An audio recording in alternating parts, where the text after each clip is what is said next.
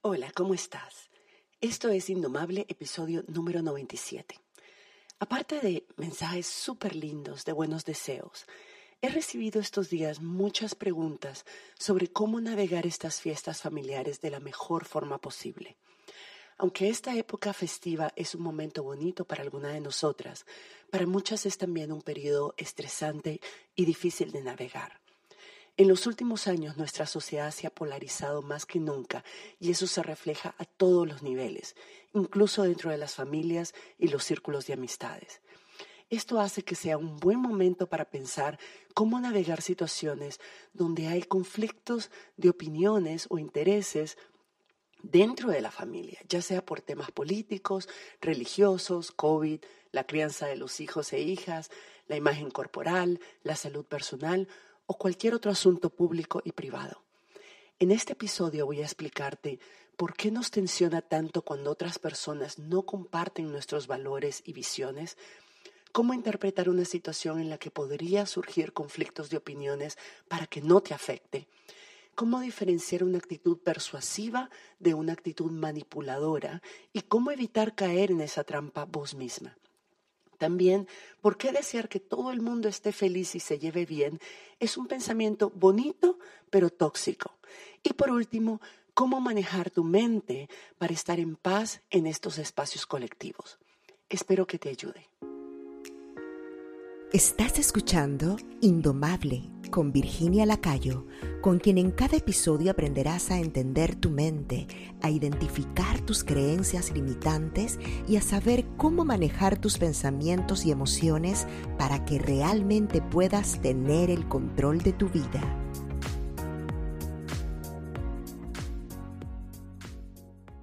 Este es un mes intenso para la mayoría de nosotras. Tenemos proyectos que cerrar, cosas pendientes que terminar, cenas y eventos que organizar y familiares que visitar.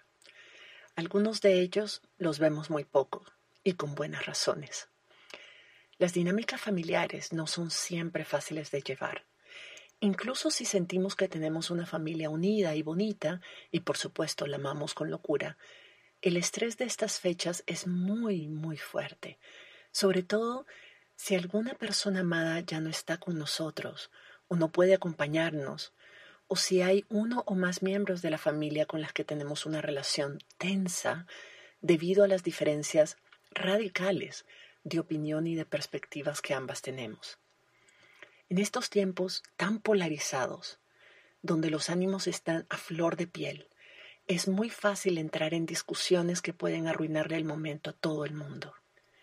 Estas tensiones no son nuevas, pero ahora con la situación política que hay en el país, las posiciones de algunas personas sobre la vacuna del COVID o incluso el uso de mascarillas y qué precauciones están o no tomando, y temas como la religión, la forma en que criamos a nuestros hijos e hijas, hacen que cualquier evento familiar se vuelva un terreno minado para muchas de nosotras.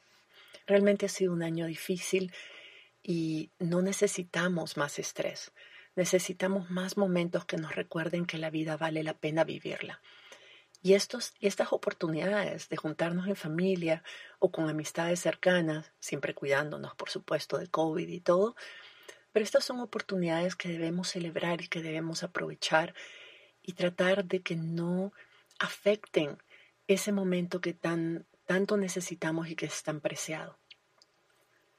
Comencemos entendiendo por qué nos afecta tanto que otras personas no coincidan con nosotras y traten de convencernos de su posición. Desde un punto de vista neurológico, desde un punto de vista científico, hay dos razones.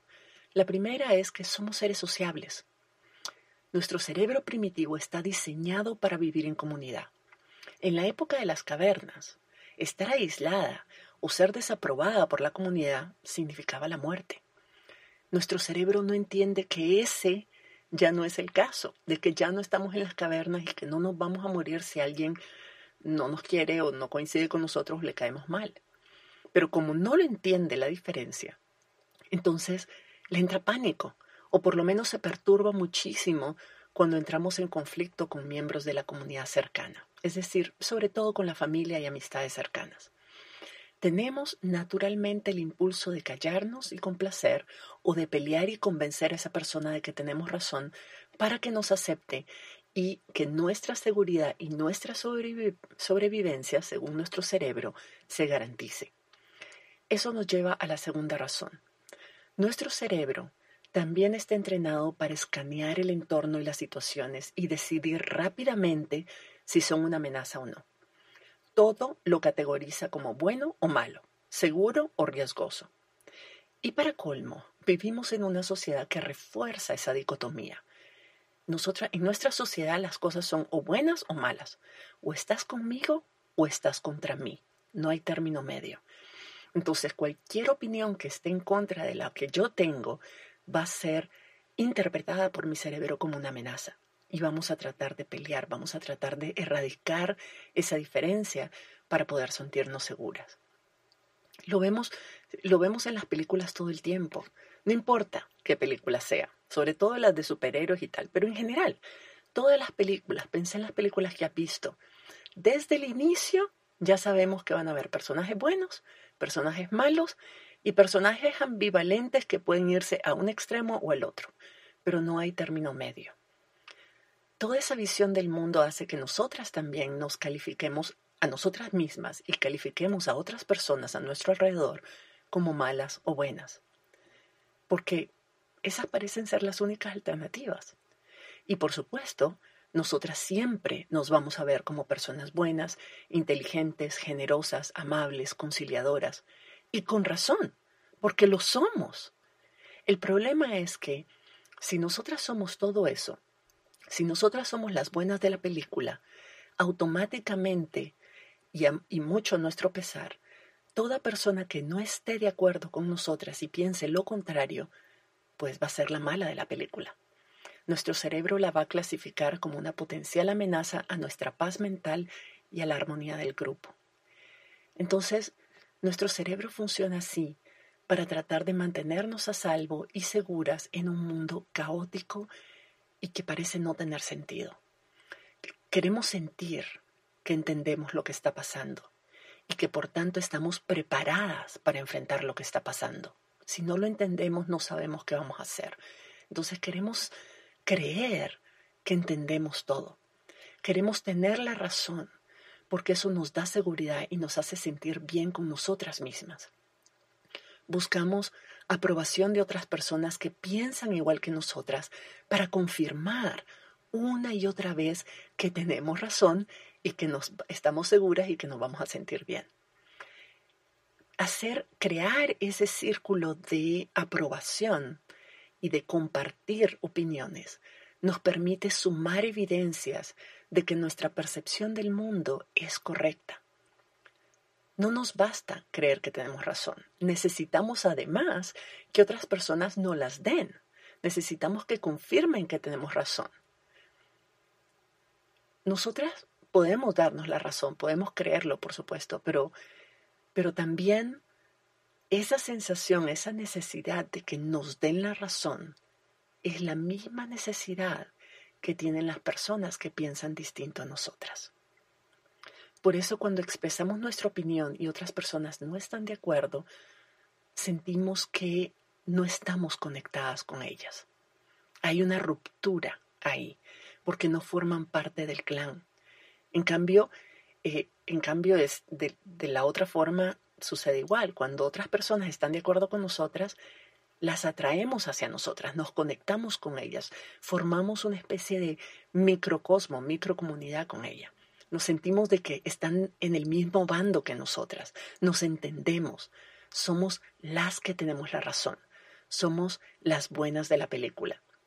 Y mutuamente nos estamos reforzando esa visión. Entonces, claro, cuando alguien expresa una opinión distinta, esa persona ya no está en nuestro bando y por tanto está en el bando contrario y nos sentimos desconectadas de ellas, la desaprobamos, desaprobamos su opinión, descalificamos su opinión y convertimos esa diferencia en un conflicto. Algo, escúchame bien, algo que es solo una diferencia, lo convertimos en conflicto. No importa si las diferencias son sobre cosas grandes como la política o la religión o el COVID, pero Basta que tengan alguna diferencia de opinión sobre mi vida, sobre mi trabajo, el trabajo que debería tener, o la forma en que crío a mis hijos o a mis hijas, o cómo me debo vestir, o si debería hacer dieta y qué dieta seguir, o si debería o no bajar de peso, si mi pareja es la ideal para mí o lo que sea. El punto es que creemos que hay una sola verdad y solo una de las partes puede tener la razón. Entonces, cuando enfrentamos opiniones distintas a la nuestra, nos cuesta mucho aceptar que es simplemente otra opinión, una de las miles que pueden haber. La interpretamos automáticamente como un conflicto de opiniones, donde alguien tiene la razón y alguien no la tiene. El problema de este enfoque es que si hay un conflicto, quiere decir que una persona gana y la otra pierde. Y como a nadie le gusta perder, cuando ese conflicto se resuelve, entre comillas, la relación ya se dañó y al final realmente todo el mundo sale perdiendo. Este comportamiento, como te digo, es muy natural en los seres humanos, pero vos podés bypassear, es decir, pasar por encima de esa tendencia natural de tu cerebro primitivo y darle la vuelta para que nadie sienta que ha perdido, para que ambas personas sientan de que se sientan aceptadas, respetadas, valoradas, apreciadas por su opinión, por su visión, o por lo menos vos podás experimentar ese, ese espacio, esa reunión en paz. Y aquí te voy a enseñar cómo hacerlo. Lo primero es aceptar que aunque nuestro cerebro trata de sobresimplificarlo todo para hacerlo simplemente más manejable para nosotras, el mundo no funciona así. El mundo es mucho más complejo que eso. El mundo natural, en la naturaleza, las contradicciones y las paradojas no se eliminan entre sí, coexisten de forma súper armoniosa. Y las personas somos también seres complejos, con un cerebro que nos sabotea todo, pero tenemos esa misma naturaleza compleja. Formamos nuestras opiniones y nuestros juicios usando un sinnúmero de filtros. Nuestros valores, nuestras experiencias pasadas, la información que tenemos o que no tenemos, lo que aprendimos de pequeñas, nuestros sistemas de creencia, nuestras inseguridades y otro montón de emociones que creemos que se aliviarían si nos dieran la razón. Es, es bastante complejo, pero así es, nada es blanco-negro. Y la verdad es que precisamente por esa complejidad, y esto te puede sonar un poquito chocante, pero por favor quédate conmigo. Debido a esa complejidad, es que realmente, realmente todas tenemos razón. Y déjame me explico. No significa que tengamos que aprobar y compartir la visión de otras personas. No significa que tenemos que ver como bueno algo que, que vemos como malo, como equivocado, como dañino, como errado. No. Pero si lo ves desde un punto de vista científico, nadie, nadie en el mundo es absolutamente objetivo.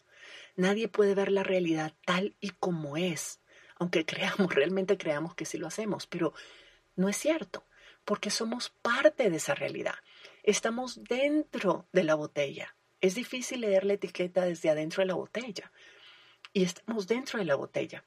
Somos parte de esa realidad. Y nuestra percepción de la realidad, lo que creemos que la cosa es, que el mundo es, es solamente una interpretación de lo que percibimos allá afuera y que además es pasada por todos los filtros que tenemos y que hemos construido en toda nuestra vida. Entonces, aunque nosotras estemos convencidas de lo que pensamos, nuestra interpretación es solo una interpretación, no es un reflejo de la realidad. Tan objetivo y obvio y obvia es tu interpretación para vos como es objetiva y obvia la interpretación que la otra persona tiene. Desde su punto de vista, desde lo que esa persona piensa, siente, cree, desde la información que tiene y las creencias que tiene, su visión es realista y objetiva. Desde su perspectiva, esa persona tiene tanto la razón como la tenés vos desde tu perspectiva. Eso es desde el punto de, vista científico. Pero claro, las personas no siempre vemos las cosas así. Pensamos que la solución es simple. A mí me pasa todo el tiempo. Mi cerebro me insiste. O sea, es una voz ahí que me insiste. No, pero escúchame, pero poneme atención. Me dice que las cosas se pueden resolver si tan solo las demás personas que no están de acuerdo conmigo escucharan con atención mis argumentos, si pusieran atención a todas las evidencias que otras personas y yo hemos recopilado sobre este tema y abrieran su mente a la verdad, entonces entenderían que toda esa confusión que tenían sobre el asunto era solo un malentendido y estarían de acuerdo con mi posición. Y asunto resuelto. ¡Tará! mi cerebro me dice que lo que pasa es que están confundidos, que esas personas están confundidas porque no tienen la información completa, que están en el bando equivocado por eso, pero que si me escuchan, se darían cuenta de que nosotras somos, de que nosotras somos las buenas de la película y se pondrían de nuestro lado porque en el fondo ellos y ellas también quieren ser lo bueno de la película. Todos queremos serlo. Entonces, mi cerebro piensa que mi misión es ayudarlas así de la manera más altruista, a entrar en razón, a ver todas las evidencias que muestran mi posición, que nuestra posición es la correcta y punto. Suena bien, ¿verdad? Suena bonito. ¿Cuántas veces has pensado así? A ver, confesá. Pero, querida, lamento decirte que por muy tentadora que sea esa, esa solución, esa no es realmente una solución. Es tentadora, yo lo sé, pero por algo no ha funcionado hasta ahora. Esa estrategia, no sé si lo has notado, no funciona y más bien crea tensión. Y no es la solución, porque cuando yo creo que el problema se resuelve convenciendo a la otra persona de que yo tengo razón, su cerebro le está diciendo exactamente lo mismo a esa persona. Y como él, él cree o ella cree que yo soy la que no estoy en disposición de escuchar atentamente sus argumentos, de ver las evidencias que tiene recopiladas, de entrar en razón y ponerme de su lado.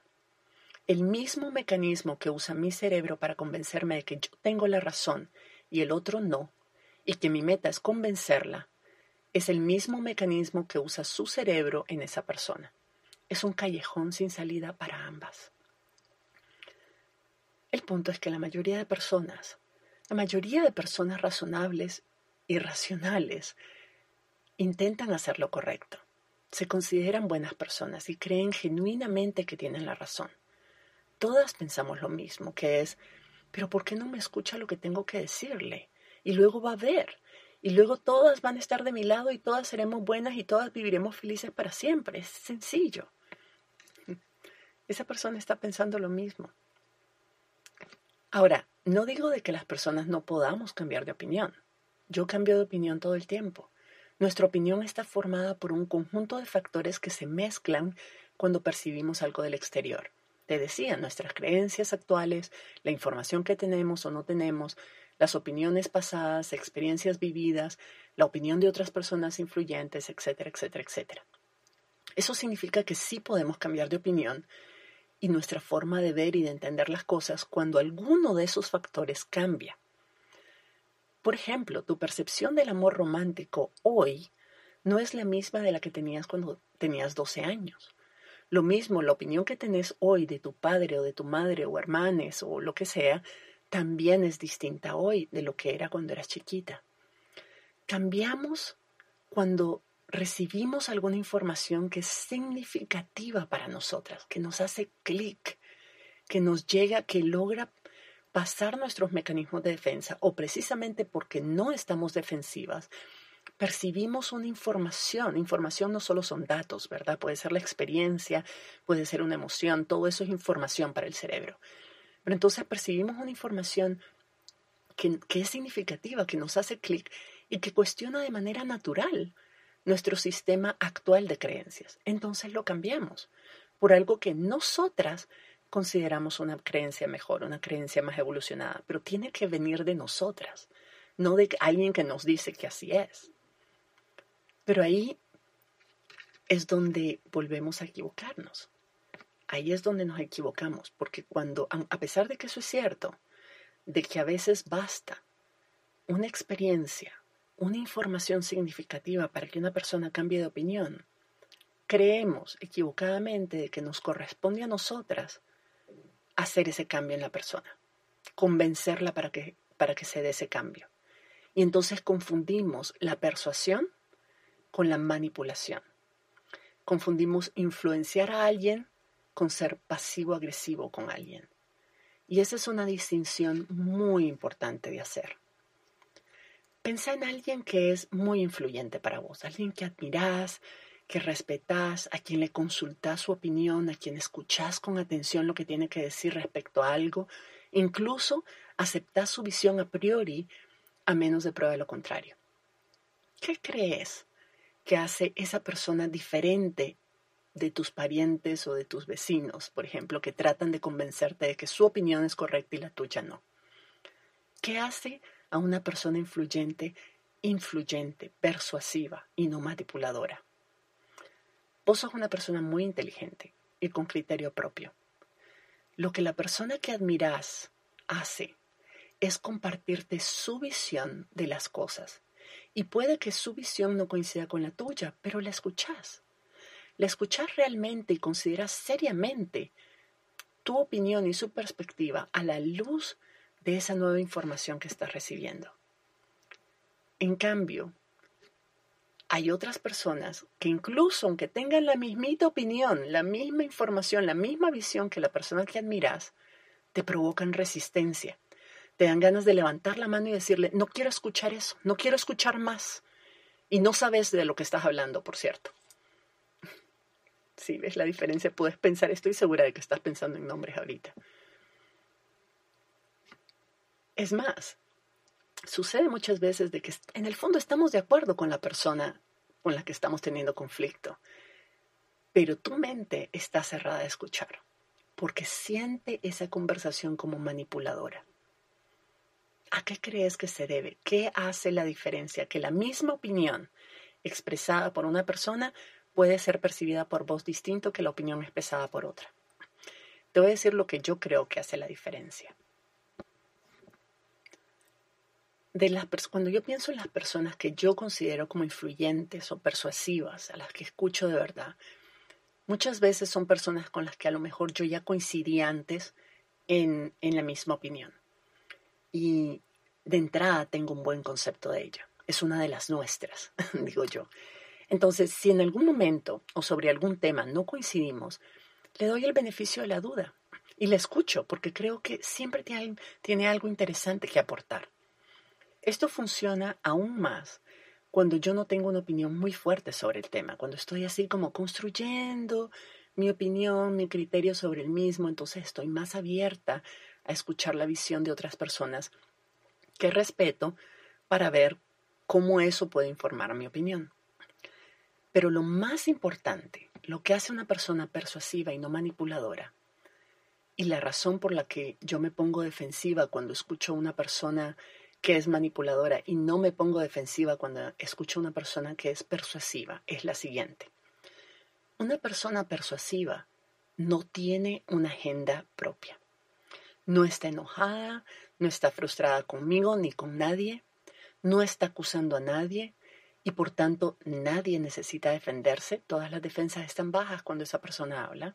Simplemente está ahí compartiendo una información, una perspectiva o una opinión que piensa que podría considerarse valiosa. No tiene ninguna intención de hacerte cambiar de opinión y que le des la razón. Eso es lo que hace la gran diferencia. Las personas persuasivas no necesitan probar nada a nadie. No necesitan justificarse ni, ni, que los justifiquen o que los aprueben. No están acusando a nadie, ni están siendo moralistas, ni radicales, ni demagogos. Simplemente están enriqueciendo la conversación sobre un tema. Ni siquiera les importa si estás de acuerdo o no con ellas. Ellas respetan que puedes tener opiniones distintas. Sus emociones no dependen de tu aprobación. Ofrecen su perspectiva de forma incondicional, es decir, que no está atada a una respuesta de tu parte. Y la ofrecen desde el cariño y el respeto que te tienen.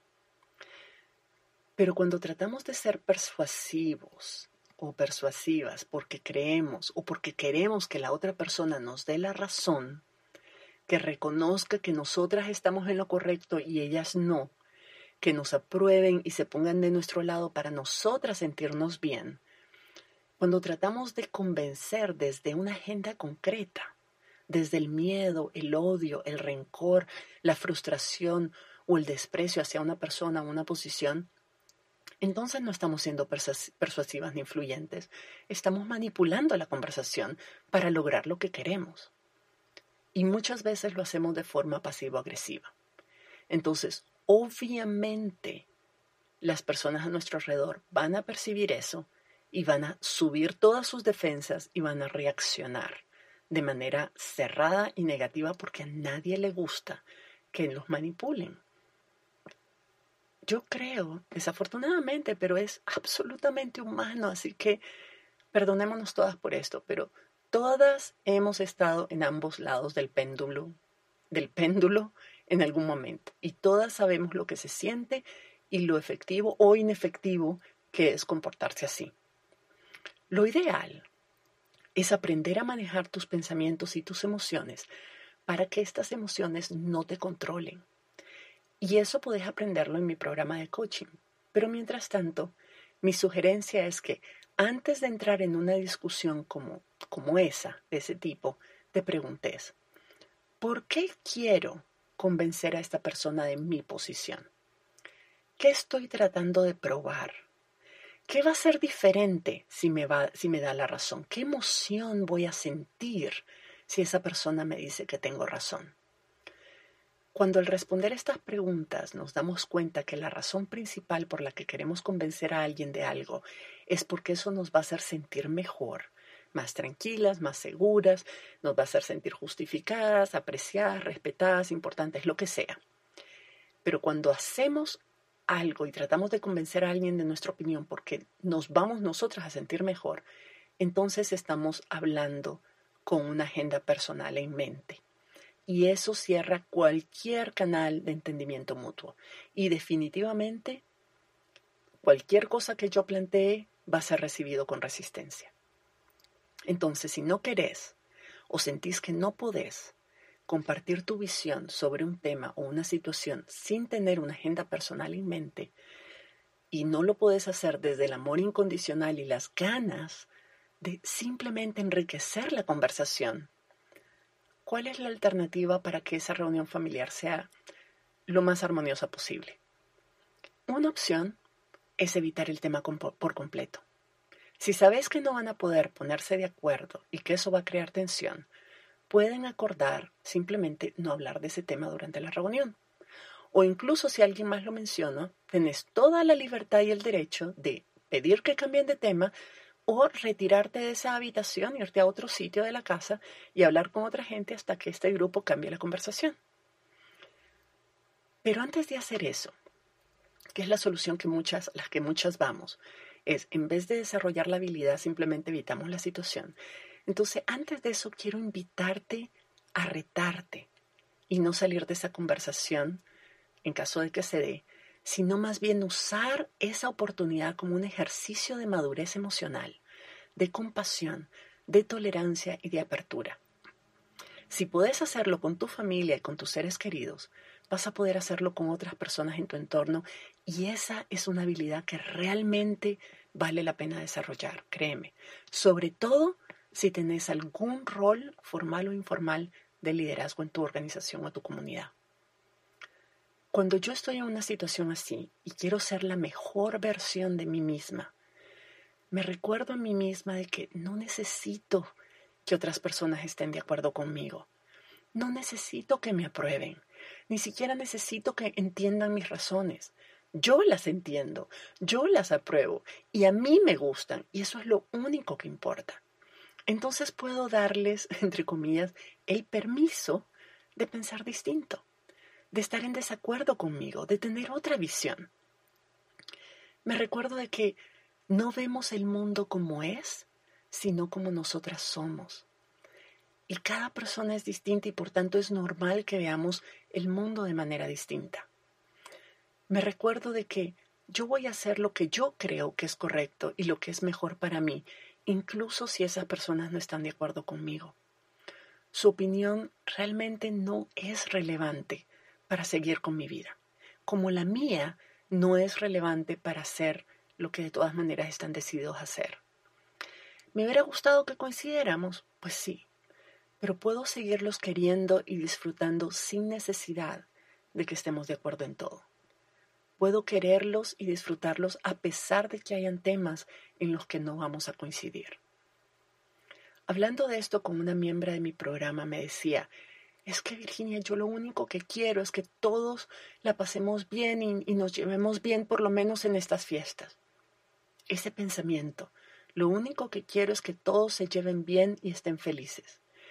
Es un pensamiento que suena bonito, pero es problemático, porque por lo general, además lo pensamos las mujeres, y estamos tan condicionadas a sentirnos responsables del bienestar y de la felicidad de todo el mundo, incluso a costa de la nuestra, que estamos dispuestas a hacer lo que sea para que todo el mundo esté supuestamente feliz. Y si no es así, nos estresamos, nos culpamos, sufrimos, nos sentimos como un fracaso, como que no fuimos suficientes. Esa idea de querer que todo el mundo esté feliz es tóxica no es sana. No solo no depende de, de absolutamente del todo de nosotras, porque no podemos controlar lo que otras personas sienten o piensan o dicen, no podemos controlar a las otras personas, pero pensarlo y quererlo y aspirar a, a, realmente controlar el entorno para que todo el mundo esté bien, implica además negar las individualidades y el derecho que cada persona tiene de sentirse como le ronque como quiera, incluso vos misma.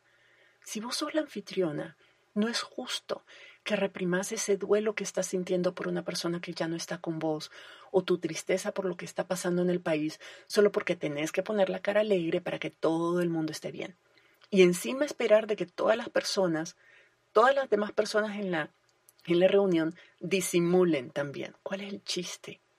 Imagínate que te pasas toda la fiesta mediando entre tus hermanos o hermanas porque no se llevan bien y se ven peleando, tratando de mantener feliz a tu mamá que está nostálgica porque alguien falleció y no está ahí con ustedes, tratando de mantener de buen humor a tu papá que está podrido por la situación política o económica del país y pasa vociferiando, tratando de ser el alma de la fiesta y el centro de entretenimiento de todo el mundo para que todo el mundo esté entretenido y contento. Es desgastante es inefectivo y vas a terminar odiando esas celebraciones y las reuniones familiares, porque definitivamente habrá sido una velada estresante, tensionante y angustiosa.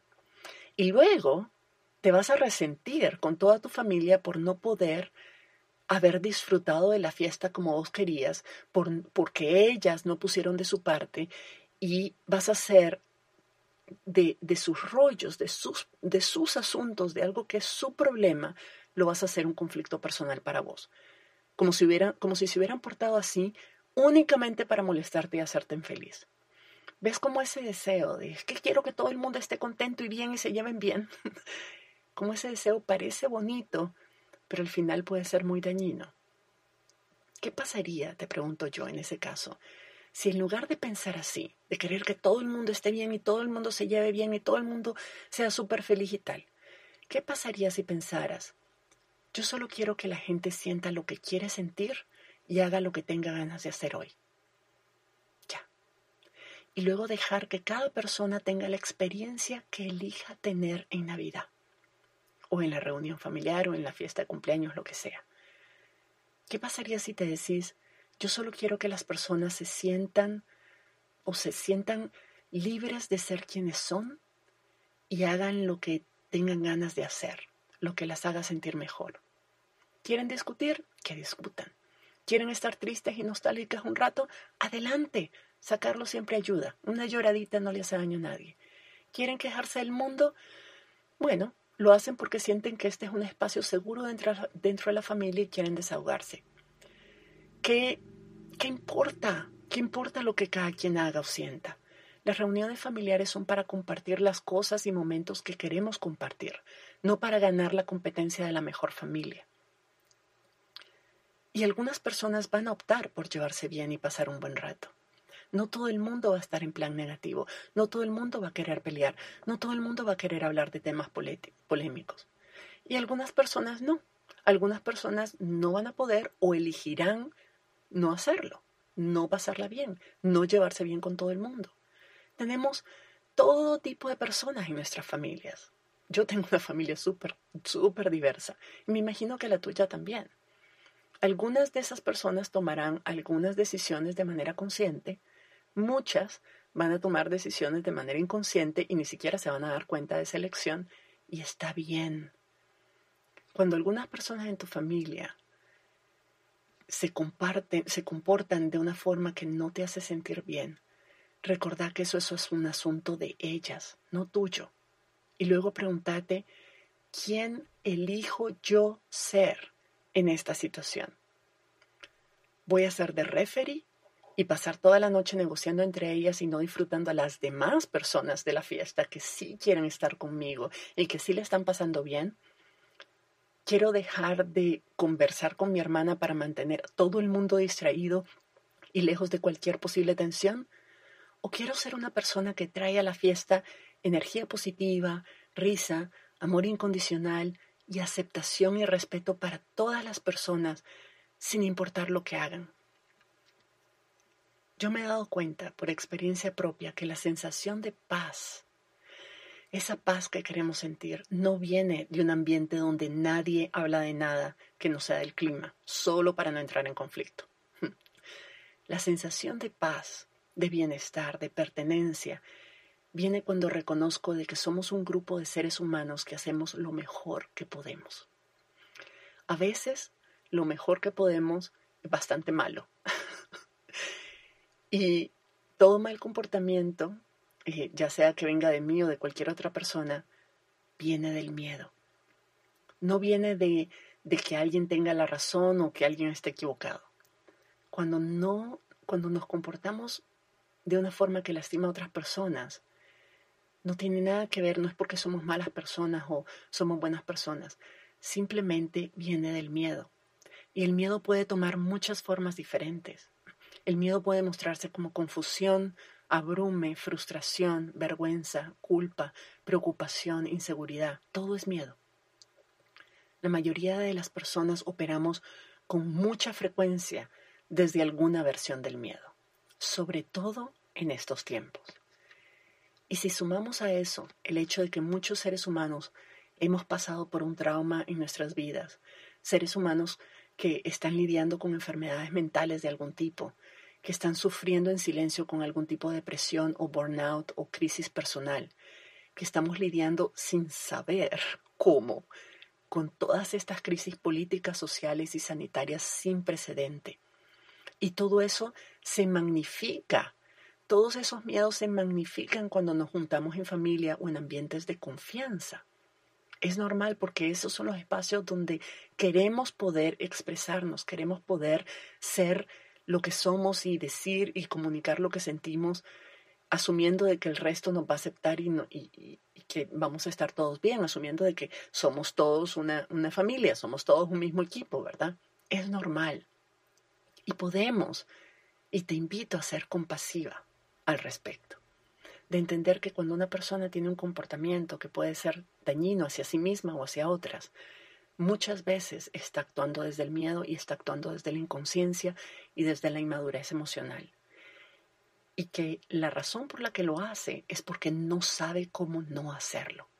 No ha aprendido herramientas de autogestión emocional, no ha desarrollado la madurez emocional que le permite manejar su mente, manejar sus emociones para no actuar así para actuar de forma que es mucho más constructiva, mucho más compasiva y tolerante. Pero también es importante recordar que a pesar de que haya gente que se porte, que no te guste, también las personas somos bondadosas en el corazón. Queremos hacer lo correcto, queremos estar bien y en paz con todo el mundo.